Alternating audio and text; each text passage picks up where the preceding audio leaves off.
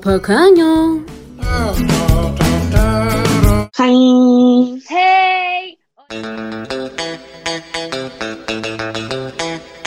A moverse todo el mundo con esta super movida. Hola, hola mis amores y bienvenidos a este su episodio 10 de Muchachas de miércoles del Rico Perú. Una semana más somos Jimena y Andrea y somos muchachas de miércoles rico. La gente ya, qué mierda. No se asusten, no se asusten, no estamos borrachas, no estamos drogadas, no hemos tomado ninguna sustancia ongal. Este, simplemente somos así porque en realidad estamos muy felices, ¿no, pequeño? Así es, pequeño, porque después de un arduo esfuerzo y muchísimos años de trabajo, hemos llegado a la semana muchachona. Queridos amiguitos, oye amiguitos, hemos llegado finalmente a nuestros 10 episodios.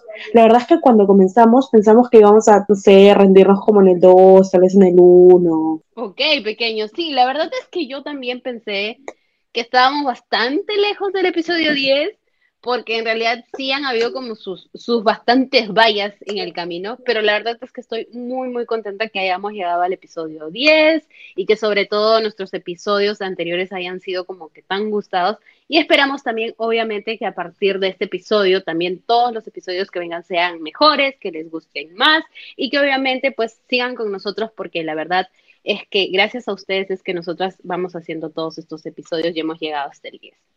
Y la verdad es que esto ha sido para nosotras una especie de terapia y una especie de crecimiento, porque si ustedes escucharan cómo fue grabar el primer episodio, o sea, ignorando Wi-Fi, hasta las huevas, pues nos demoramos, nos reíamos, en cambio ahora ya, ¿no? Como que ya se siente, se siente.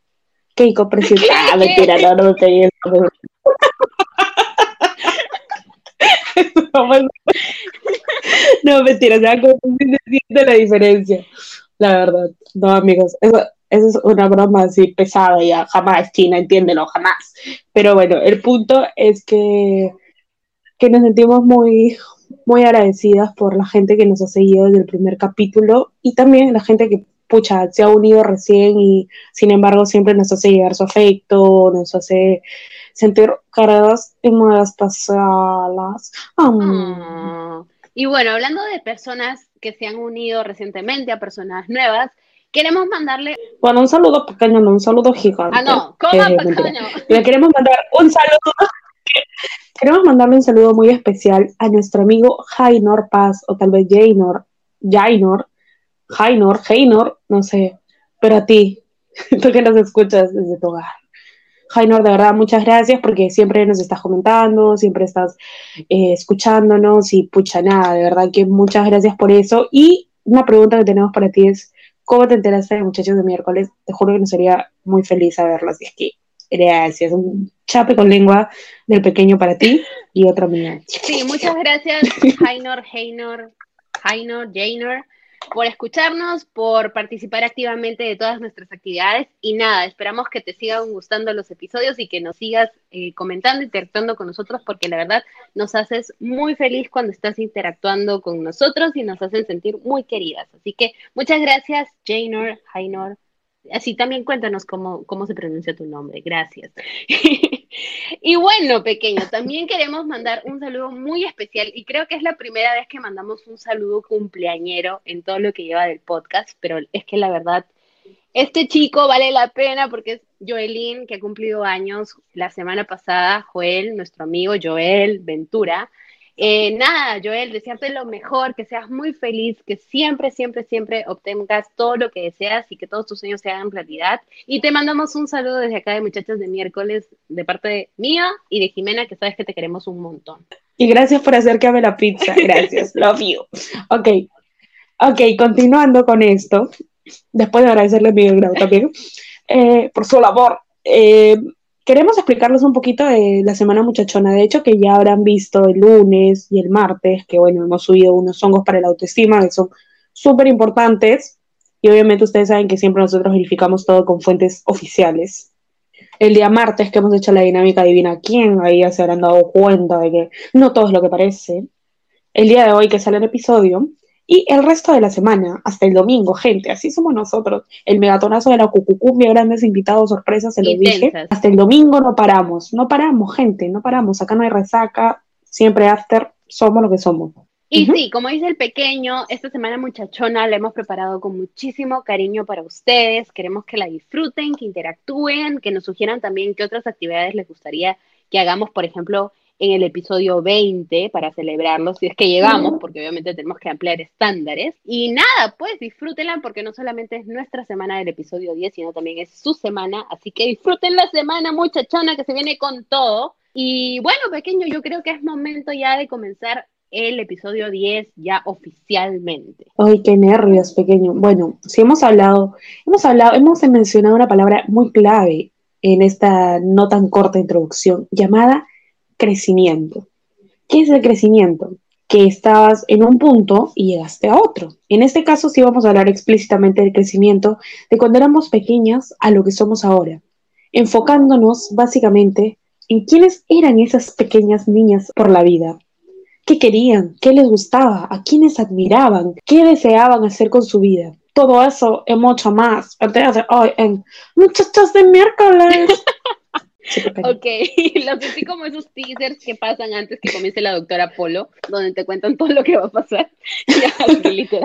Ay, en muchachas de miércoles, Jimena y Andrea se enfrentan por la custodia del podcast. ok, pequeño. Ok, pequeño. Así es, pequeño, como tú dices, hoy vamos a hablar de cuando éramos unas muchachitas inocentes en la flor de su juventud. Así que pequeño, yo creo que podemos iniciar hablando de cuáles eran nuestros juegos, juguetes favoritos, actividades favoritas, pasatiempos, tú me entiendes. A ver, cuéntame, pequeño. A ver, pequeño. Bueno, si bien mencioné en algún momento, en alguno de los podcasts, que me gustaba coleccionar piedras, bueno, eso no era todo, ¿ok? También tenía vida social y esas cosas. Algo muy chévere que guardo de haber crecido en Chimbote, por lo menos en, en la zona donde yo vivía, es que como todo era cercadito, podíamos ser bastante libres en ese aspecto, o sea, tenía como que mi pandilla, bueno, mi pandilla no, pues mis, mis amixeres no eran amixeres, y salíamos tipo hasta tarde, como que hasta las 10 de la noche, 11 de la noche, obviamente para ser niños, y jugábamos a las chapaditas, a las escondidas, a la, pucha, a todo lo que se les ocurría jugar y era, salíamos en bicicleta, entonces son recuerdos muy bonitos para mí, que de hecho atesoro con mucho cariño de, de todos los veranos, porque, porque realmente pude vivir eso, ¿no? Como que la libertad de manera segura, que de hecho que es algo que no muchos niños pueden tener ahora, porque la situación está muy complicada y hay mucha gente que no entiendo por qué, pero les hace daño y cagado, ¿no? Entonces como que me siento privilegiada de haber podido vivir eso y no tener ninguna secuela al respecto. Qué bonito, pequeño. Sí, de hecho lo que dices es bastante cierto. Hay muchos niños que no pueden tener ese privilegio, esa suerte, eh, porque hay gente que, como tú dices, eh, hace cosas malas y a veces uno no entiende realmente por qué lo hacen o qué tienen en la cabeza para hacerlo. Pero qué lindo que tú atesores tan buenos recuerdos de haber salido, de haber jugado con tus amigos, de haber gozado de tu infancia, como tú dices, ¿no? Sí, pequeño, la verdad es que sí, igual como que cerca de mi casa había una piscina, bueno, hay una piscina también, entonces como que los veranos eran, eran, eran lo máximo, la verdad la verdad que sí. Y bueno, dentro del colegio, de todo, también siempre me han gustado las muñecas, las Barbies. Yo jugaba a la veterinaria mucho con los peluches, me encantaba. Es más, yo, yo una de las 80 cosas que quería hacer era veterinaria. Oh. Hasta que descubrí que en algún punto tenías que sacrificarlos o curar las heridas, coserlos, y dije, ok, no, ¿cómo que ser veterinario no es acariciar perritos? No entiendo.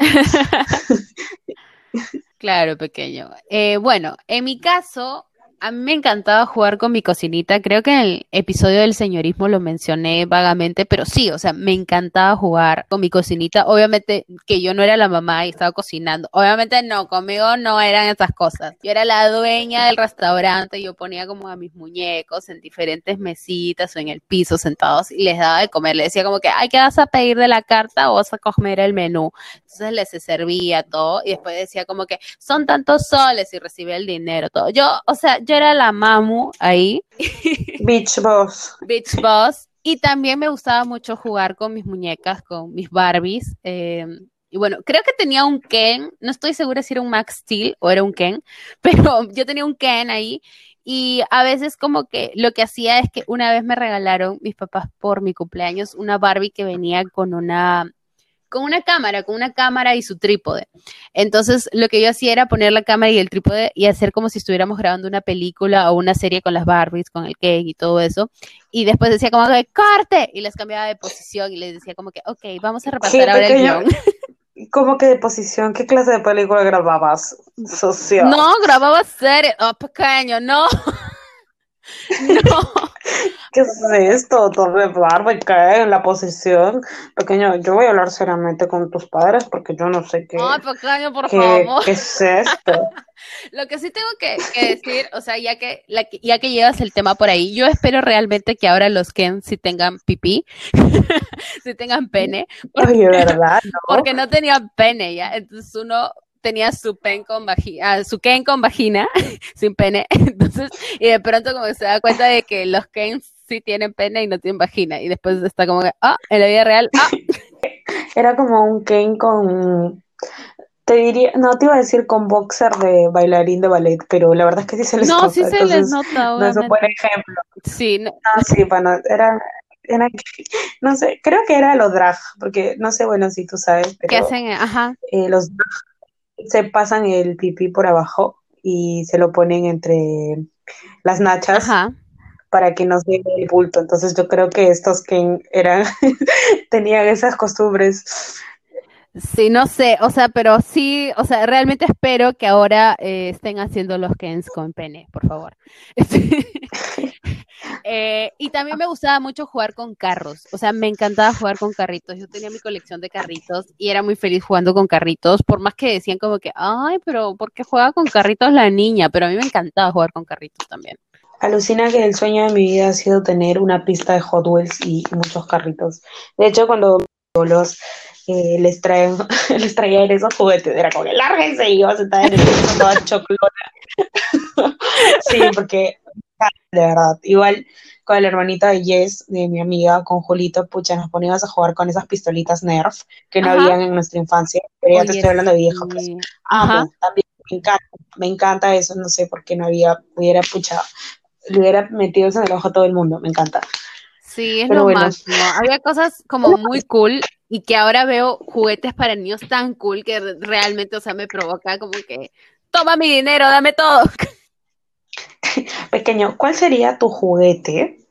O no sé, juego en general, frustrado, como el que siempre quisiste de chivola y por algún motivo no tuviste, o porque tus papás consideraban, no sé, diabólico, o porque era muy caro, o porque cada vez que lo querías comprar no había, o había en otros países, no sé, lo que sea. ¿Cuál sería? Bueno, o sea, en realidad para que mis papás nunca consideraron ningún juguete diabólico, o sea, he tenido todos, inclusive me acuerdo una vez para Navidad que mi prima la Kardashian me regaló una Bratz. Yo le tenía miedo a esa Bratz, literal. y la guardaba en el cajón porque a mí me daba mucho miedo y literal yo yo a veces tenía pesadillas de que la Bratz se salía del cajón y me ahorcaba. O sea, me dio mucha miedo esa Bratz. Pero pero pero la vaina es de que yo veía, me acuerdo cuando veía a veces algún programa, no sé, pues Dora la Exploradora, o no sé, alguno de esos canales que veíamos cuando éramos niños. Creo que en Cartoon Network fue que vi ese comercial.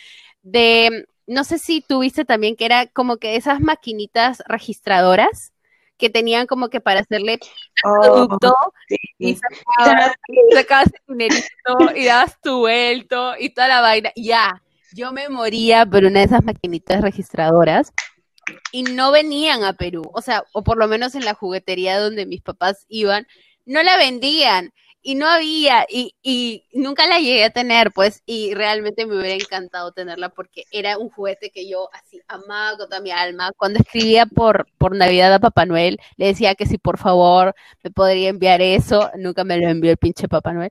Y entonces fue como que bueno, pues, pero, pero sí, o sea, yo creo que si yo viera esa maquinita registradora en algún momento y si en el momento tuviera el dinero y no afectaría mi economía, yo sí me la compraría para no quedarme con el gusto. Oye, hija, para tu negocio de restaurante, pues. Sí, oye. Obligatorio, necesitabas obvio. Y el tuyo pequeño, cuéntame, ¿cuál era ese juguete que te hubiera gustado tener y que nunca tuviste? Ok, mencionaré dos cosas. Bueno, mencionaré un juguete y mencionaré algo que me daba miedo también, ya que hablaste de que te daba miedo, así aprovechando, de taquito.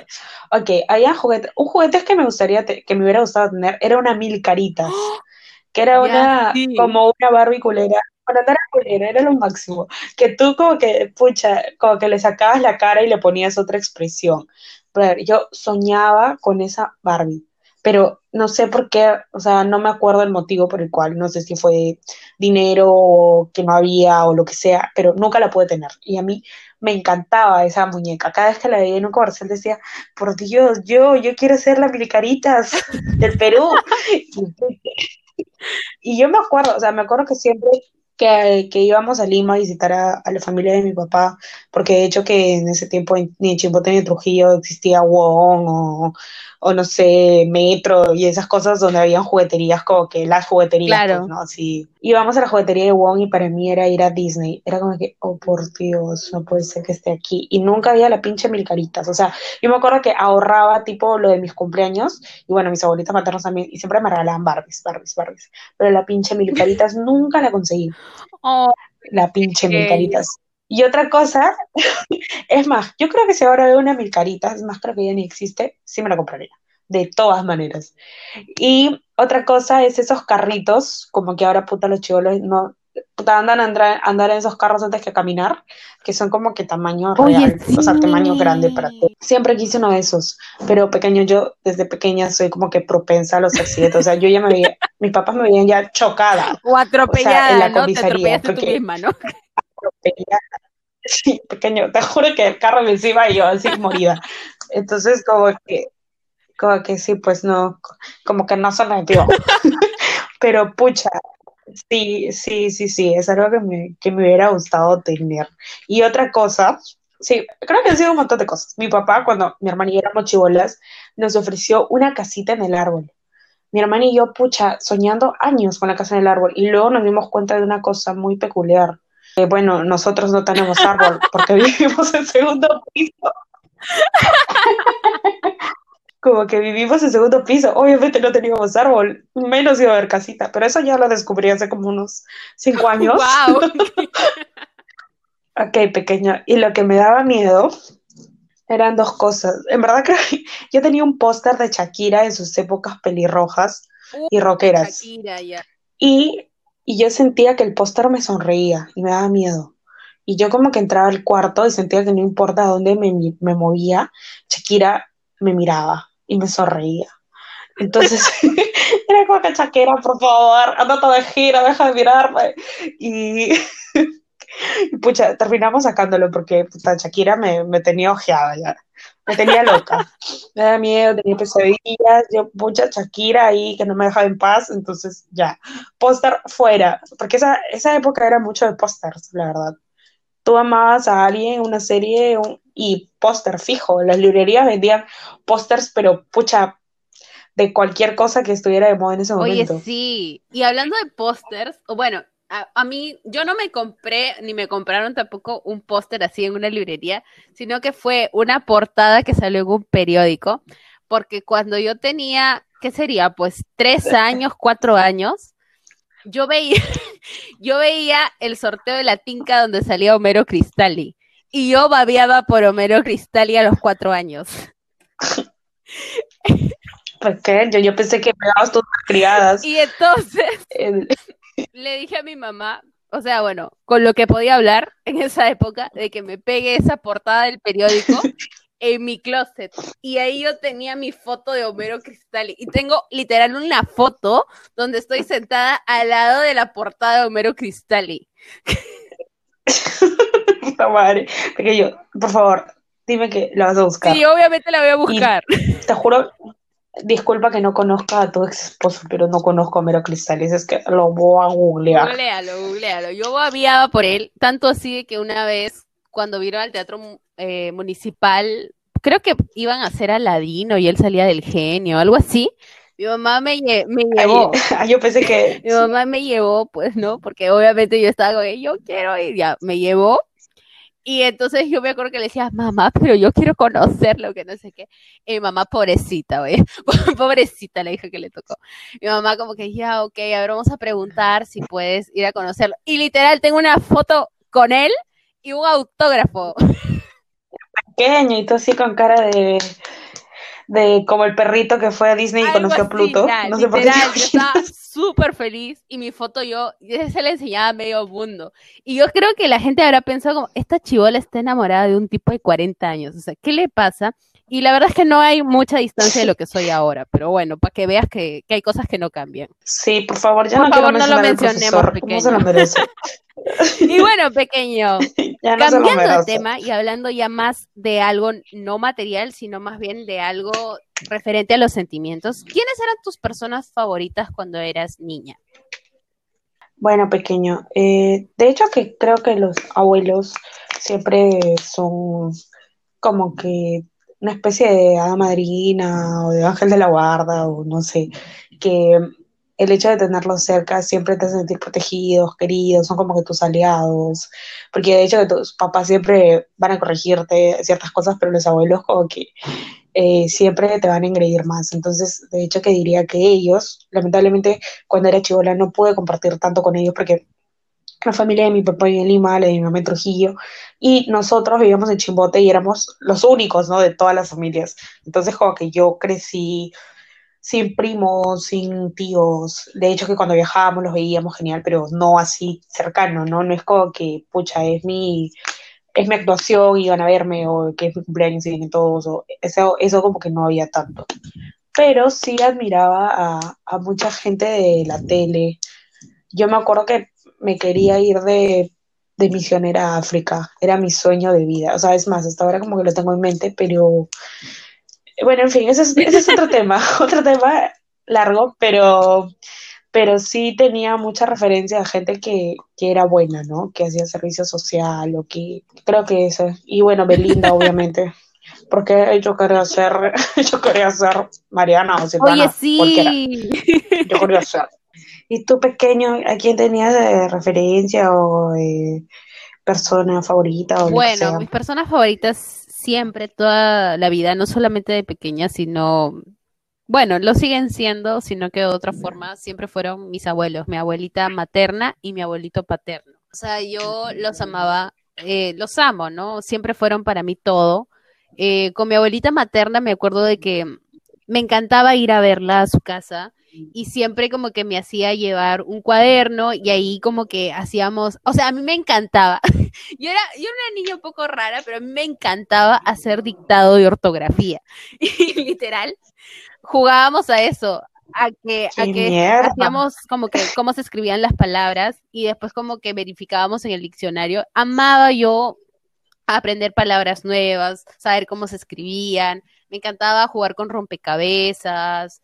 Eh, me, encantaba escuchar música también, o sea, jugaba mucho con ella, con, con, mis muñecas, o cuando ella iba a mi casa donde estaba mi cocinita, me llevaba como que cositas que, que, digamos, entren en los platitos que yo tenía para, digamos, establecer que ese iba a ser el menú del día. Y ella jugaba conmigo como que haciendo como si fuera la persona de caja, la que cobraba la, la comida que habían consumido mis muñecos. O sea, se prestaba para todo eso y a mí me encantaba estar con ella. Aparte de eso, que era muy chistoso porque ella, bueno, tuvo nueve nietos. Entonces, todos los nietos teníamos diferentes gustos, teníamos diferentes personalidades. Y, por ejemplo, ella siempre era de, no sé, pues eh, a las cuatro de la tarde salía a la bodega a comprar una cosa que le gustara a cada nieto. Entonces, por ejemplo, a uno le gustaba un cocoa, al otro le gustaba zapito, al otro le gustaba monstruo. Yo era alérgica al chocolate, al chocolate en ese momento, entonces me compraba frunas de fresa. Entonces, como que siempre sabía lo que nos gustaba a cada uno y siempre tenía esos pequeños gestos. O sea, siempre que llegaba a mi casa me llevaba envuelto en papel de regalo un paquete de wafers o unas frunas. Entonces, para mí era como muy lindo estar con mi abuela porque nos entendíamos mucho, yo la quería muchísimo. Y con mi abuelo, era curioso porque con mi abuelo eh, leíamos, o sea, yo aprendí a leer con, con, ellos porque leíamos muchos libros. A mí, mi abuelo escribía, entonces a él le gustaba mucho enseñarme lo que él escribía y que lo lea. Eh, veíamos series, veíamos películas, a él le gustaba mucho eso y también este me enseñó, él leía el tarot, entonces me enseñaba cómo iba leyendo el tarot, me leía las cartas, literal, estábamos sentados en el sillón y él me enseñaba como que sus cartas del tarot y cómo las leía.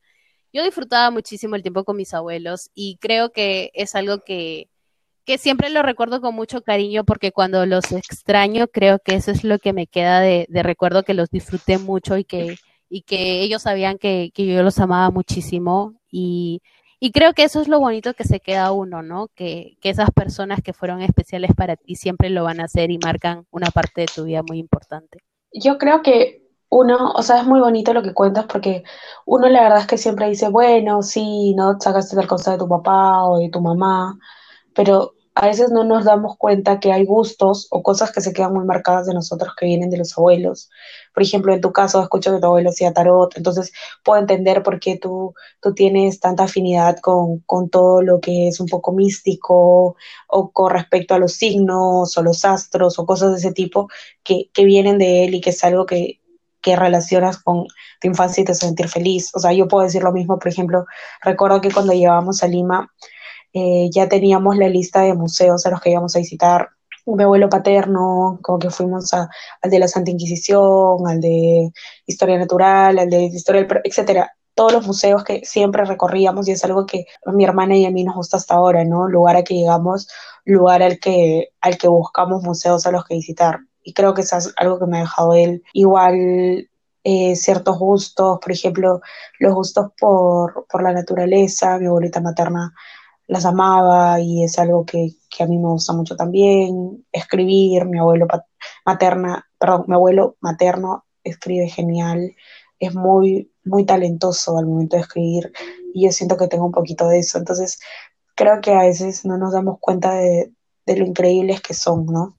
Incluso a veces cuando tengo el humor un poco negro, me acuerdo de mi abuela paterna que era, que era muy, que era, era genial, la verdad era, no tenía filtro, entonces creo que a veces no nos damos cuenta de qué tanto llegan a influenciar ellos en nosotros, en nuestra vida, en nuestros gustos, pero aprovechando este momento, feeling, nada, gracias por eso. Sí, eh, como tú dijiste al principio, ¿no? Eh, después uno llega a entender de que es como si fueran ángeles o como tú dices, eh, padrinos mágicos, por así, por así ponerles un nombre, porque de todas formas hacen que tu vida se sienta como más feliz y en los momentos obviamente donde están tristes, creo que los abuelos de una u otra forma están ahí presentes, estén o no físicamente, ¿no? También creo que, pucha, así como que haya pasado el tiempo, yo por ejemplo de mis abuelos paternos no recuerdo tanto, porque uno falleció cuando era muy chica y bueno, la otra como que perdió, digamos, como que él habla, muchos años, entonces, o sea, muchos, los últimos años, entonces como que también de haber tenido conversación y así ha sido cuando yo era más chica, pero, pero igual, ¿no? Recordar esos momentos donde tú eras feliz y eras tú, siempre, siempre te reconfortan. Es muy lindo, la verdad que sí. Ok, porque antes de que lloráramos, eso nos quedan un par de lágrimas a cada una. Tengo una pregunta. Tú mencionaste que hacías tus cartitas para Papá Noel. Yo, por ejemplo, no recuerdo haber creído nunca en él, pero sí fue un trauma para mí saber que el ratón de los dientes eran mis padres. Entonces, quería preguntarte, aparte de Papá Noel y esas cosas, ¿en qué otras cosas creías o crees, no sé, que luego te diste cuenta que, que era una mentira y te sentiste estafada? oh, ya, okay. No, en realidad, eh, yo creí en Papá Noel, creo que no creí en nada más, o sea, hablando con mi abuelita materna un día, eh, dijo algo como que Papá Noel no existía y yo, Papá Noel no existe y ella, oh Dios. Entonces yo así como, de verdad no existe. Entonces obviamente se dio cuenta de que yo no sabía que no existía. Entonces ya me contó más o menos cómo era la historia en sí, que no sé qué. Y ya pues entendí que eran mis papás. Entonces ya pues ni modo, ya como que la cartita de Papá Noel en realidad ya se la mandaba a mis papás y les decía como que, ah, este, esto le pensaba mandar a Papá Noel, pero como son ustedes, tomen. y ya, y entonces pero como ustedes son los patrocinadores. Y ya mis papás a veces pues me regalaban alguna de las cosas que había en la cartita, ¿no? Obviamente no todas, pero sí alguna de las cosas que había en la cartita. Aunque era bastante curioso porque hay algo, o sea, un recuerdo bonito que tengo referente a, a cuando yo escribía cartas a Papá Noel, porque yo pedía juguetes también para mis amigos. o sea, como que decía, por si acaso, no sé, pues Renato me ha dicho que quiere un carrito, entonces este, te quería decir que por favor le mandes el carrito, porque el otro día estuvo llorando que quería el carrito. Entonces era como que yo también le hacía llegar como la información de lo que querían mis amigos por si acá. Claro, para reforzar el pedido y esas cosas, ¿no? Porque a veces falla la línea telefónica y todo eso. Sí, claro, porque es muy importante. Y dejaba mis galletitas y la leche también. Y mi papá dice que se comía las galletitas y se tomaba la leche. Solo para no hacerte sentir mal. Obviamente, ajá, porque no le gustaban nada, claro. Ajá, claro que sí. ¿Cómo fue tu reacción cuando te enteraste que no existía el ratón de los dientes? Ok, si hay algo en la vida de, de una pequeña que, que, te ayuda mucho a aprender y también a destruir tu infancia, es, es tener un hermano o hermano mayor. 100% comprobado. Eh, yo me acuerdo que yo juraba que mis papás eran los del ratón de, perdón, yo juraba que el ratón de los dientes era real y que venía y que cogía mi diente y ya pues me dejaba mi propinita, ¿no? Regio, porque, o sea, era como que en el mismo papel donde yo dejaba el diente, en ese mismo papel aparecía mi, mi soles, pues, ¿no? O sea, el, ratón se daba el tiempo de ponerse a volver a la de mi cama y toda la vaina. Entonces, claro, es así, los ratones son muy, muy delicaditos y detallosos. Bueno, la cosa es que un día fue como que, no sé qué número de dientes se me había salido, y yo sí, pues no, toda ñoña, no sé cuántos tenía, 10. y, oh, bueno, voy a dejar mi, mi diente para que el ratón venga. Y decía, y mi hermana me dijo algo así como que, pucha, pero mis papás tienen, no sé, una, una cena hoy, no creo que puedan. ¿Qué? ¿Que sí? ¿No sabías? Mis papás son los que, mis papás son los que te dejan la plata ahí, no existe ratón de los dientes. Y así como que súper intelectual, ¿no? Yo, ¿qué?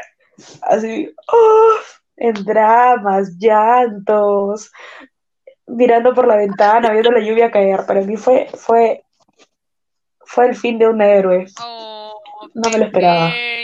qué pena.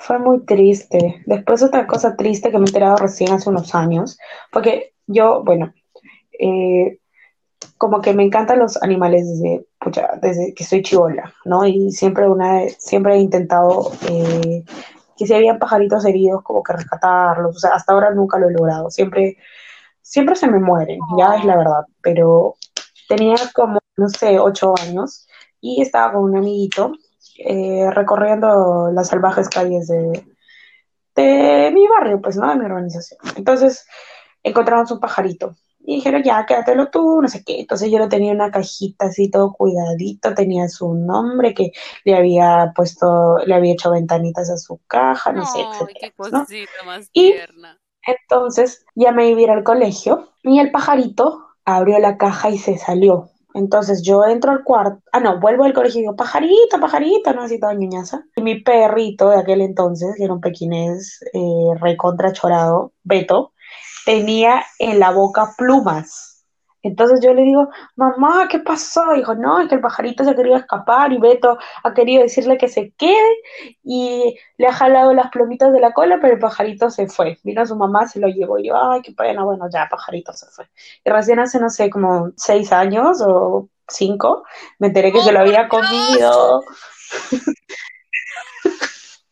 yo no, mi mamá sí, ¿no? De lo más fresco y natural contándole sí, pues, ya sabes, Mena también, porque, o sea, yo contando, había, tenía otro pajarito acá que estaba, que estaba cuidando, mi mamá así toda fresca y natural, sí, pues, como esa vez que Beto se comió el pajarito, que me lo había rescatado, y yo, espera, ¿qué? ¿Cómo? Y así, oh, ya se pasó su Ay, pequeño, qué horrible. Pero, o sea, ahora ya como dato tip curioso extra, o sea, igual cuando mi primo era chiquito y tenía unos cuyes y tipo venía a saludarlos, buenos días señora cuya, buenos días cuycito bebé, en la noche, buenas noches señora cuya, buenas noches cuycito bebé, así todos los putos días, hasta que eh, la señora cuya se petateó, porque tenía como que un cuisito adentro y como que no lo pudo dar a luz y se nos fue. Entonces eh, yo le dije, tipo, como que la señora cuya ya, pues, ¿no? Se había ido, no sé, como que intenté intenté suavizar la situación, pero ya lo que puedo leer luego, no sé si me equivoco y el psicólogo nos está escuchando, es mejor decirles, ¿no? Pucha, ¿sabes qué? Manco. A que los niños estén en el limbo pensando qué pasó, de capó, me todo, lo que sea. Es mejor que siempre lo sepan y no solo con animales, sino también con familiares. O sea, que los niños de la mejor forma, pero siempre sepan lo que está pasando realmente. Porque si como que los creamos así blanditos o tratando de ocultarlos al mundo real, cuando tengan que enfrentarse a una situación más fuerte no van a poder tener las herramientas, ¿no? Algo así. Es como si evitáramos que les crecieran anticuerpos. Sí, la verdad es que... Bueno, no tiene nada que ver con el tema. Sí, claro. Está muy bien, pequeño. Y bueno, pequeño, ya pasando a un tema menos heavy, ¿qué te parece si hablamos de los disfraces de Halloween y actuaciones en las que nos hemos disfrazado? ¿Qué disfraz fue tu favorito? ¿Qué disfraz fue tu menos favorito? ¿Qué actuación te gustó más hacer? ¿Qué otra no? Cuéntamelo todo. Ok, pequeño. El que no me acuerdo, que no me acuerdo, era una pinche actuación de Navidad. La cosa es que yo era la animadora y querían que me ponga traje tipo como de presentador de circo. Entonces eh, dijeron, ya, pues te pones una faldita coqueta y tu gorrito y yo no sé, y yo, faldita, puta, no, qué roche, bueno. Porque estaba tipo en sexto de primaria, entonces yo como que dije, no, faldita y la teta del colegio, no hay forma. Entonces me dijeron, ya, entonces te hacemos tipo hombre. Y yo, pues ahí la hombre porque, o sea, el traje quedó demasiado masculino y, o sea, como que no me, no me gustó, no me sentía cómoda porque yo parecía literal un niño, porque el gorro me tapaba todo el pelo, entonces como que no me sentí cómoda con eso y entonces no me gustó por eso, ¿no? Creo que ahora sería diferente porque me hubiera dado igual, pero en ese momento no me gustó. Ahora, respecto a los que sí me gustaron, bueno, cuando amé ser Suma la papa peruana porque fue mi estrellato máximo, diva, en camerinos, en presentaciones, en el colegio, luego nos presentamos en la verbena de San Pedrito, que es la fiesta patronal de Chimbote, 100% diva, porque era, o sea, la obra era de un concurso mundial de papas, ¿ok? Entonces, había la papa francesa, la papa italiana, la papa estadounidense, y todas mis compañeritas eran las otras papas, y yo era suma la papa peruana, y gané el concurso, chama. O sea, diva de divas. Y yo corona de la Master Papa, y pucha, la papasa yo ahí regia. En verdad vi mi disfraz luego y no parezco papa, parezco cucaracha. Pero ese es pequeño otro, ese es otro pequeño detalle, pero se entendió la idea, ok. Y bueno, eso es lo que me acuerdo ahorita, que, me encantaba. había otra obra que se llamaba Everything, que era de una canción de Lifehouse, que es un grupo, chévere, que era sobre como que una chica que iba atravesando como que los problemas del mundo, la drogadicción, los desórdenes alimenticios, alcohol, eh, no sé, prostitución, etcétera, y como que Dios siempre la estaba esperando al final. Entonces como que la canción es bastante emotiva y tiene una parte muy fuerte, como que la chica intenta llegar a Dios y como que todos los vicios le están jalando y no sé, como que era genial. Y creo que lo hemos hecho 800 veces, pero siempre me gustó mucho. Es, es muy chévere, búscalo en YouTube, porque hay un montón de videos de eso. Y nada, esas creo que fueron, fueron mis actuaciones favoritas, creo yo. No, no me acuerdo de más. Igual siempre actuábamos por mi propio servicio, actué de bailarina de ballet con una querida amiga Greta, actuamos de, no sé, de, muchas cosas, etcétera, siempre ha sido genial. Y tú, pequeño, cuéntame, aparte de lanzarte de los escenarios por comer pan con pollo y chocolate, ¿cuál fue tu actuación favorita y tus disfraces? Ok. Eh, mi disfraz favorito, de hecho, fue una vez que en el colegio donde yo estudiaba primaria, eh, siempre celebrábamos Halloween y hacían actividades y así. Y yo me disfracé de Gatúbela. Les dije a mis papás que me quería disfrazar de Gatúbela y ellos literal hicieron el disfraz, buscaron todo para poder hacer el disfraz. Y yo amaba ese disfraz, estuve muy contenta ese día. Era una Gatúbela muy pro. Y luego, eh, mi disfraz menos favorito. Mi disfraz menos favorito. Ah, ah, bueno, este disfraz no me gustó mucho, pero la, la verdad es que no es que no me haya gustado, sino que simplemente era un disfraz X y el personaje también como que no decía mucho, no, no hubo mucho trabajo y personaje, pero fui Ana, la mamá de María, para Navidad. Entonces, ajá, ah, bueno. y era como que ya creo que es, creo que María me dijo que estaba embarazada y yo le decía algo así como chévere, o sea, como que chévere causa, no sé, algo así, o sea, no le decía chévere causa, pero le decía algo, algo como que cool, ¿no? Vibras. Y ya, y eso fue todo, y del papá de María, eh, no me acuerdo ni cómo se llamaba, este, hacía un pata, Joaquín. Joaquín. Este, hacía un pata que, que en realidad iba a jalar el curso y lo tuvieron que poner para que, digamos, diera puntos extra para que no jalara el curso. Y, y ya, yo era como X porque no hablábamos. Entonces era como que simplemente como que, ah, María, acá está tu papá, salúdalo, ¿no? Y ya, chao. Entonces, punto. No hubo más. Y el disfraz Hermoso. era pues, ajá, el disfraz era El como, Oscar. pues, de, de señora de esa época y ya, o sea, como que no hubo gran trabajo de personaje para eso y nada por el estilo, entonces como que no disfruté ese personaje ni ese disfraz. Y de ahí mis actuaciones favoritas fueron la de Camino a la Memoria, que fue la obra en donde me saqué la mierda por ir a comprar pan con pollo con chocolate. Este, la verdad es que era una obra de terrorismo y me gustó mucho el trabajo que hicimos para lograr nuestros personajes, el trabajo de investigación. Veíamos bastantes documentales, leíamos libros acerca del terrorismo porque queríamos hacer personajes que realmente sean eh, muy eh, respetuosos y a la misma vez que sepan bastante de la historia y que puedan sentir algo eh, que, con, que vaya concorde a, lo que se estaba eh, pasando en ese momento, ¿no? Y mi personaje era una mujer que, eh, digamos que lo, habían matado a su esposo y se habían llevado a su hijo y se volvió loca. Entonces me gustaba mucho ese personaje porque fue un personaje que me implicó bastante, bastante trabajo de personaje, bastante investigación, bastante también trabajo conmigo misma de qué podía sacar de ese personaje. Y fue de mis personajes favoritos. Y también otro personaje favorito que tuve fue este, digamos en el colegio donde yo estuve a primaria siempre hacían el aniversario del colegio a lo grande y iban a hacer el musical del Quijote de la Mancha, El hombre de la Mancha se llama el musical. Y este pasé el casting para Dulcinea del Toboso y me aceptaron y me encantó ese personaje. Me encantó hacerlo, la verdad. Uh, pequeño. ¿Pero me estás hablando de secundaria o de primaria? Tenía 11 años, creo.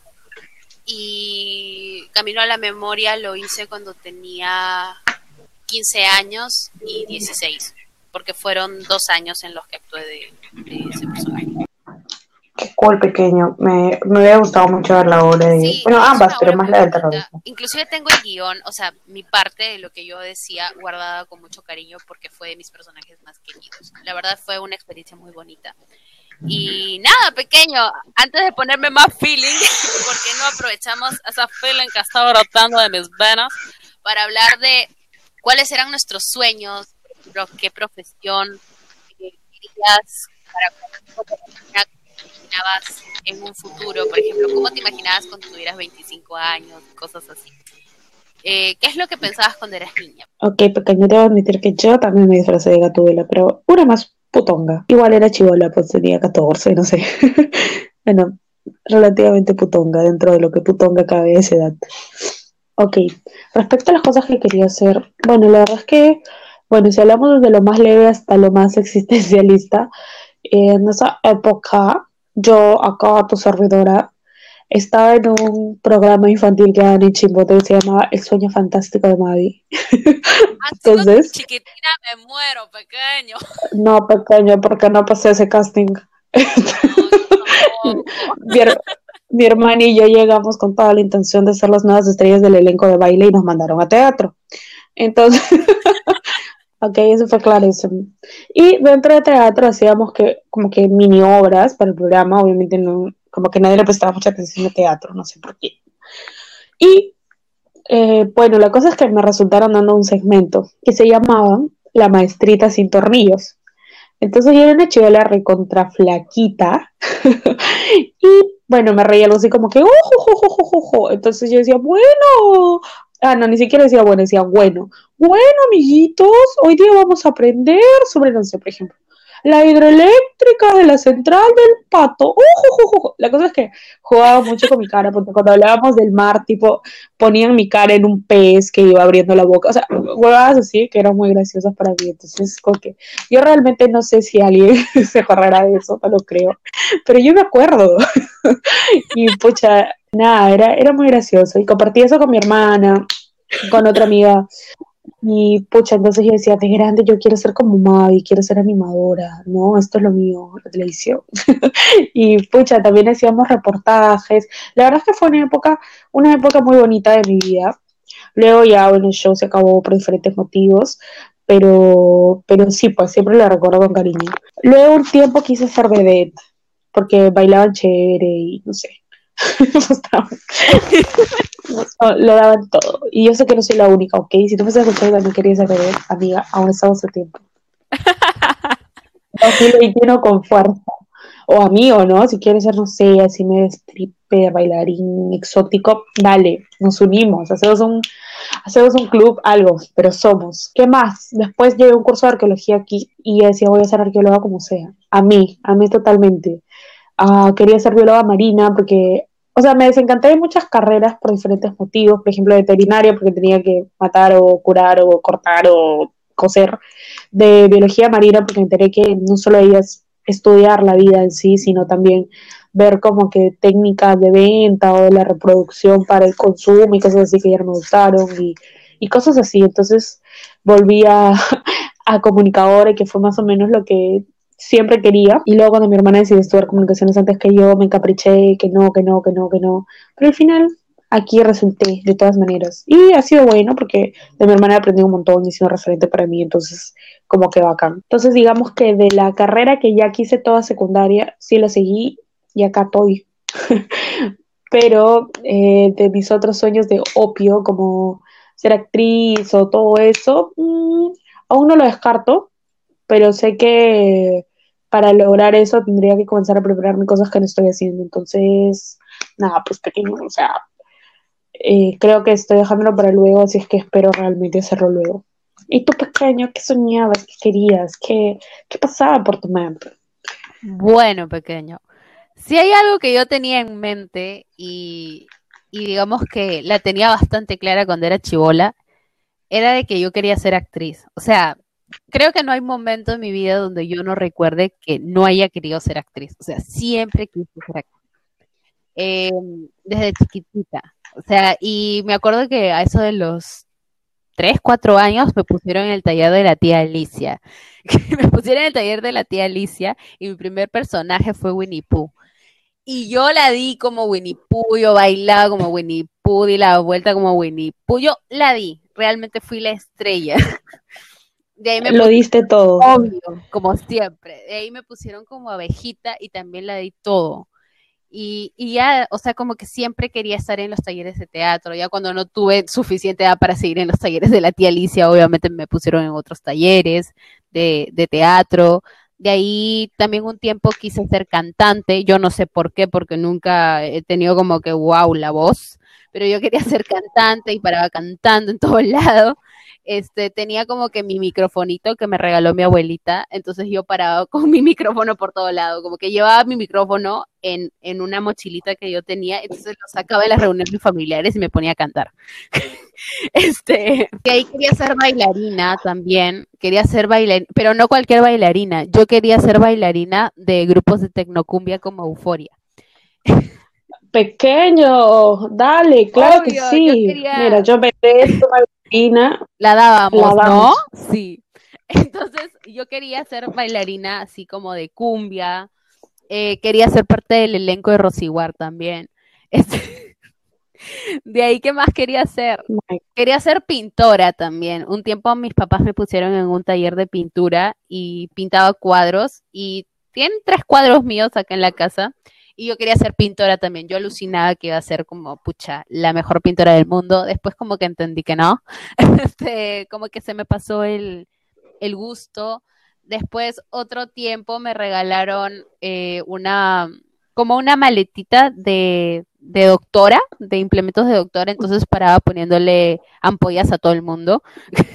este, y decía como que quiero ser doctora, pero después me enteré que no solamente se trataba de poner ampollas, entonces ya me desencanté. Oh. Oh, sí. Después quería ser, este, ah, investigadora paranormal. Uf, ya bueno, es, A la mierda. eso sí, sí me hubiera gustado mucho. Hasta ahora no lo descarto porque sí me parece como demasiado cool lo de ser investigadora paranormal, medium. Em, quería también ser como que tarotista, que tampoco lo descarto hasta ahora. Este, no sé, pucha madre, a mí me gustaban mucho esas cosas, siempre me gustaron. Inclusive cuando era chivola, en mi colegio de primaria, eh, organizaron una noche que era la noche de gitanos. Y ya pues, yo era, como te digo, yo amaba disfrazarme y a mis papás, eh, por suerte, también les gustaba disfrazarme. Entonces me hicieron todo el disfraz de gitana, todo, y fui, ¿no? Y mi abuelito me prestó como sus cartitas, me consiguió un tarot chiquitito. Entonces yo, uff, ya yo me hacía la que leía la suerte a medio mundo, les leí la suerte a todos mis amigos. Y en eso, como yo era una chivola bien avesada en ese tiempo, agarré y le dije a la directora, te voy a leer las cartas. Entonces la directora así como que, ya, God. Andreita, léeme las cartas, pues, ¿no? ¿Sabes qué le dije? Le dije, tú vas a salir embarazada. Ajá. tú vas a salir embarazada y aparte de eso, ya no te vas a quedar en este local. Vas a tener un local más grande, un colegio más grande donde van a haber más niños. Claro, obviamente yo no sé de dónde yo saqué eso. Y la directora obviamente se rió, ay, qué graciosa, que no sé qué, no sé cuánto. Ya listo, ¿no? Al año siguiente salió embarazada. Bacana, por Dios. salió embarazada y aparte de eso, creo que un año después o algo así, eh, eh, tuvo un convenio y tuvo un local más grande.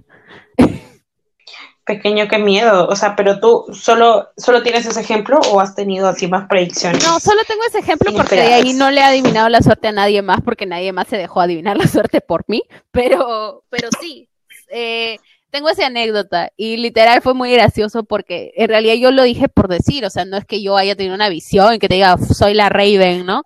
No, simplemente se me ocurrió y eso pasó y pues cool, ¿no?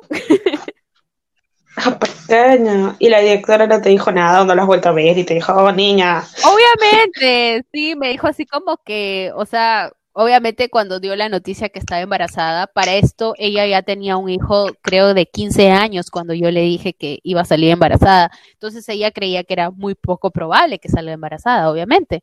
Eh, pero no, salió embarazada.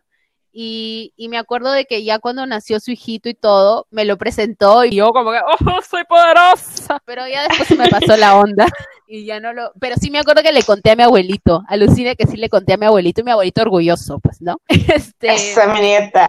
Ajá. Pero sí podría decir que hay algo que siempre quise ser, ser cuando era niña y que hasta ahora lo quiero y bueno, estoy poco a poco luchando por conseguirlo, es el hecho de ser actriz, ¿no? Creo que, que es algo que no voy a dejar de querer nunca y si bien es cierto, en algún momento dije, no, ya fue, ya es demasiado tarde, eh, bueno, ya en algún momento en el podcast lo contaré, pero en un momento entendí que no es demasiado tarde para nada, al menos que tú lo decías así. Entonces, eh, sí, estoy comenzando a, a tratar de, de lograrlo y, y si bien es cierto, no sé si lo logre, pero sí no quiero quedarme con las ganas de, de poder haber por lo menos dicho, bueno, por lo menos lo intenté, ¿no? Claro que sí lo lograrás, pequeño. Si es que tengo que aprovechar ahora antes de que llegues a Broadway y Nosca. Gracias, Pacano. Y bueno, pequeño, ya que nos hemos puesto así a hablar de, nuestros sueños, de, de todo esto, yo creo que sería importante, ya para terminar con el capítulo, decir qué es eso que tenías o que, digamos, manifestabas de niña que te gustaría conservar o recuperar. Cuando yo era niña, realmente sentía que podía hacer cualquier cosa. O sea, no, no tenía un límite en la mente el cual me dijera, oye amiga, no puedes ser cantante porque cantas hasta el culo, no puedes ser, no sé, vedette porque, no sé, no tienes cuerpo de vedette, o lo que sea. Simplemente yo creía que si quería hacer algo, lo podía hacer y ya. Ah, también siento que he perdido un poco de sensibilidad. Creo que es también por lo que vas viviendo o por, no sé, pero pucha, yo era de las chivolas que si tú matabas una hormiga en mi delante se ponía a llorar. Eh, cosas, cosas así que obviamente no quiero volver a llorar cada vez que pasan esas cosas, pero sí me gustaría recuperar ese lado más humano que siento que he perdido un poco y y esas ganas de, luchar por lo que, y esas ganas de sentir que, realmente nada me puede parar. Y porque, o sea, sí creo que es cierto que nada me puede parar, que la única que realmente podría pararme soy yo, pero quiero sentirme de ese modo igual. Y nada, recuperar la, la calma, porque, bueno, no sé, siento que, siento que he sido siempre bastante alegre y todo eso, pero esta cuarentena me ha sacado la mierda emocional, entonces sí me gustaría recuperar también un poco de eso. Nada, decirle a la Jimenita del pasado que, que pucha, que las cosas eh, pueden cambiar un poco, pero, pero no hay que perder la alegría por la vida y las ganas de hacer las cosas. Que siempre piense en eso. Nada más. Ay, qué bonito, tu pequeño. No llores, por favor, sí. Bueno, pequeño, por mi parte, o sea, por mi parte, eh, en realidad, eh, sí comparto contigo eso, ¿no? Que dijiste de que cuando era niña yo tampoco tenía límites, o sea, yo creía mucho en mí y de verdad es algo que sí me gustaría recuperar.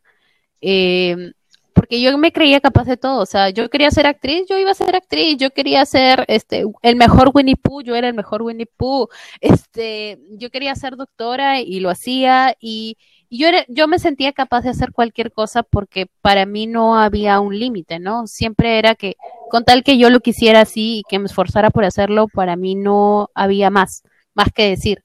No me interesaba si al resto le parecía o si por ejemplo por ahí alguien se reía de mí, o si en el colegio decían como que, ay, pero esta es así, esta es el otro. No me interesaba.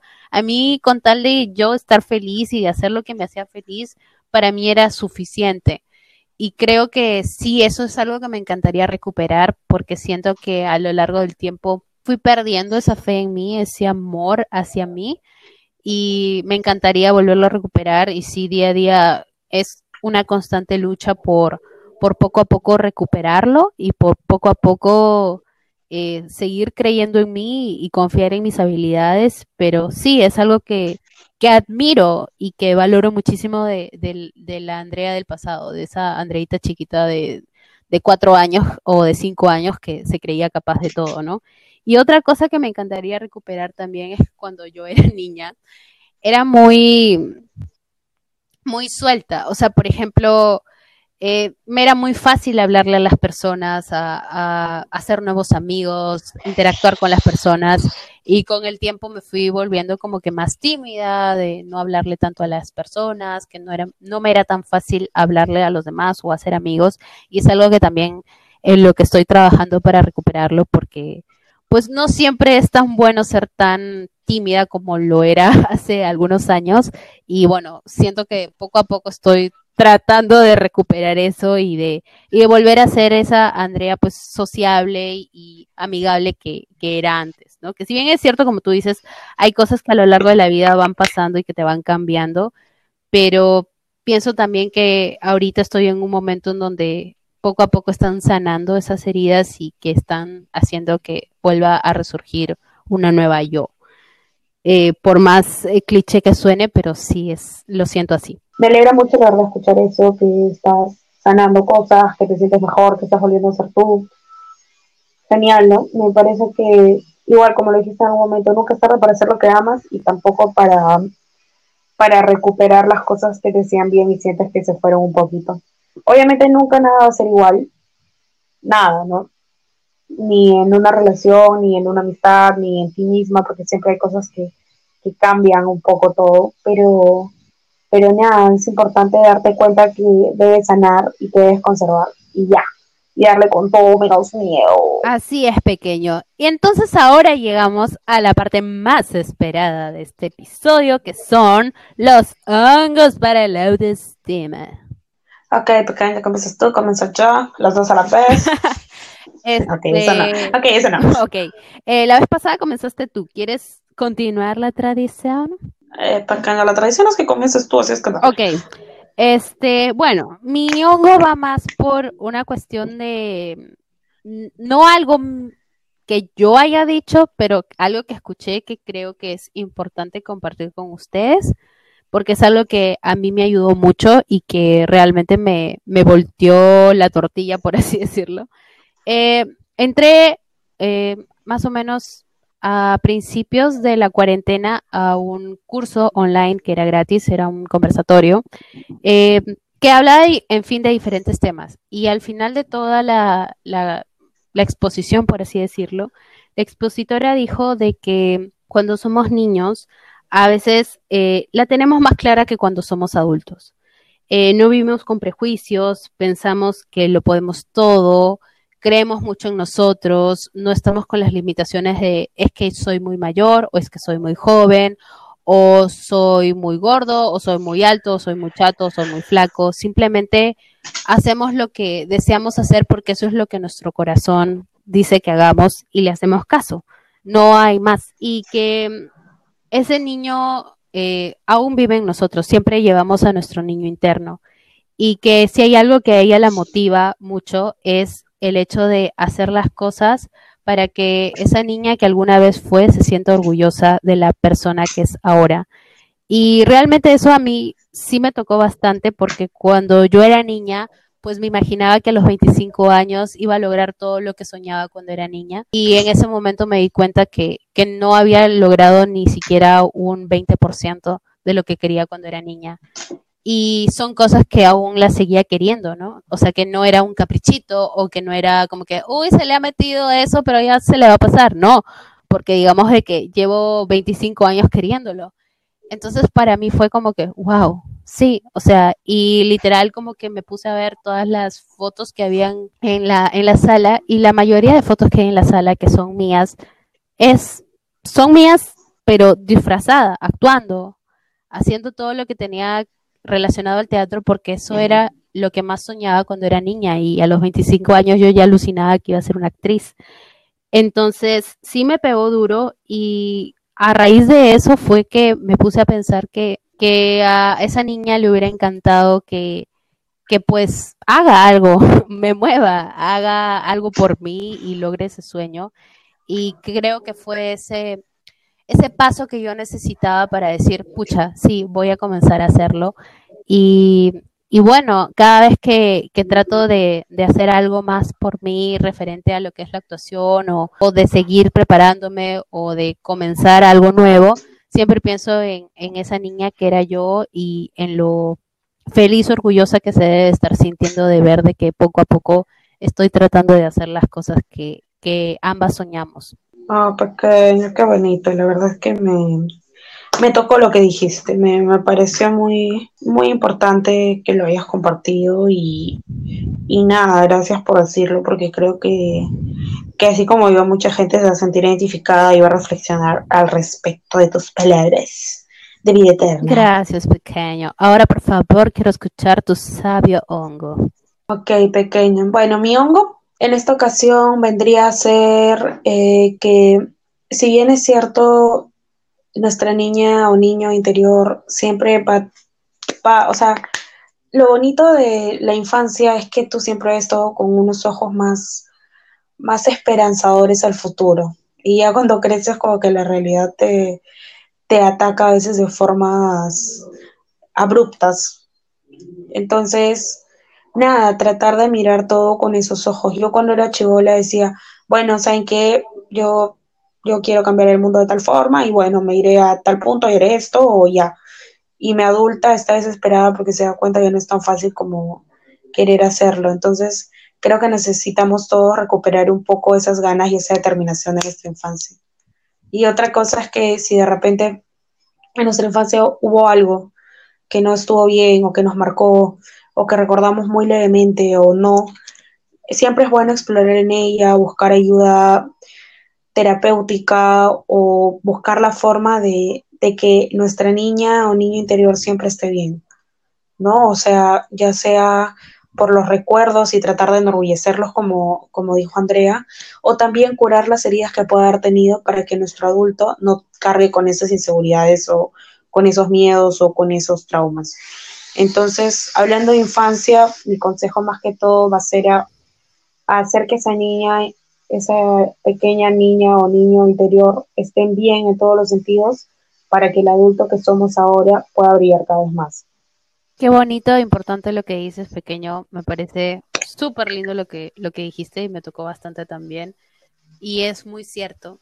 Y, y, creo que en resumen nuestros dos hongos se pueden unir en el hecho de eh, tu niño creía en ti, confiaba en ti y lo máximo que puedes hacer tú es seguir confiando en ti, enorgullecerlo, sanar las heridas y seguir brillando y saliendo para adelante, porque eso es lo que tu niño cree que tú te mereces y le encantaría seguir viéndote así. Sí, es pequeño. lo que dijiste me tocó, lo que dije te toqué, entonces nos hemos tocado. Nos esperamos a... Nos hemos tocado a diestra y y esperamos que a todos ustedes también. Y si no, ya habrá la oportunidad. amigos, para romper, para romper el, el pues, para romper el feeling, pues. Tampoco, tampoco vamos a ir toqueteándolos a todos, pues amigos, todo con, todo con aprobación, con autorización. Obviamente. Y después de la toqueteada respectiva, les tenemos que decir gracias por nada. Pero Sí, nos escuchan, comparten, etiquetan, siguen en arroba fire, arroba jimejica, arroba muchachos de miércoles y Spotify como muchachos de miércoles. Gracias por todo. Y nos escuchamos en un siguiente episodio. Esperamos que les haya gustado este episodio número 10 que lo hemos hecho, al igual que todos, con muchísimo cariño. Y bueno, cuídense mucho, tomen agua, ya no se abriguen porque ya hace calor y sigan escribiéndonos, comentándonos, fastidiándonos por nuestras redes sociales que a nosotras nos encanta. Claro que sí, y no se olviden de seguir disfrutando de la semana muchachona, ya saben, es más, si pueden y suben la captura de este capítulo, hashtag semana muchachona, porque estamos de celebración y nos podemos haber puesto un poco feeling en este, en este recuerdo de nuestra vida, pero todo es con mucho amor, amigos, amigas. Así que muchas gracias por escucharnos y recuerden que muchachas de miércoles es para todos ustedes y gracias a todos ustedes. Muchachas de miércoles, para ti y para tu corazón. ok, nos despedimos. Disfruten de la semana muchachona. Chao. Bye.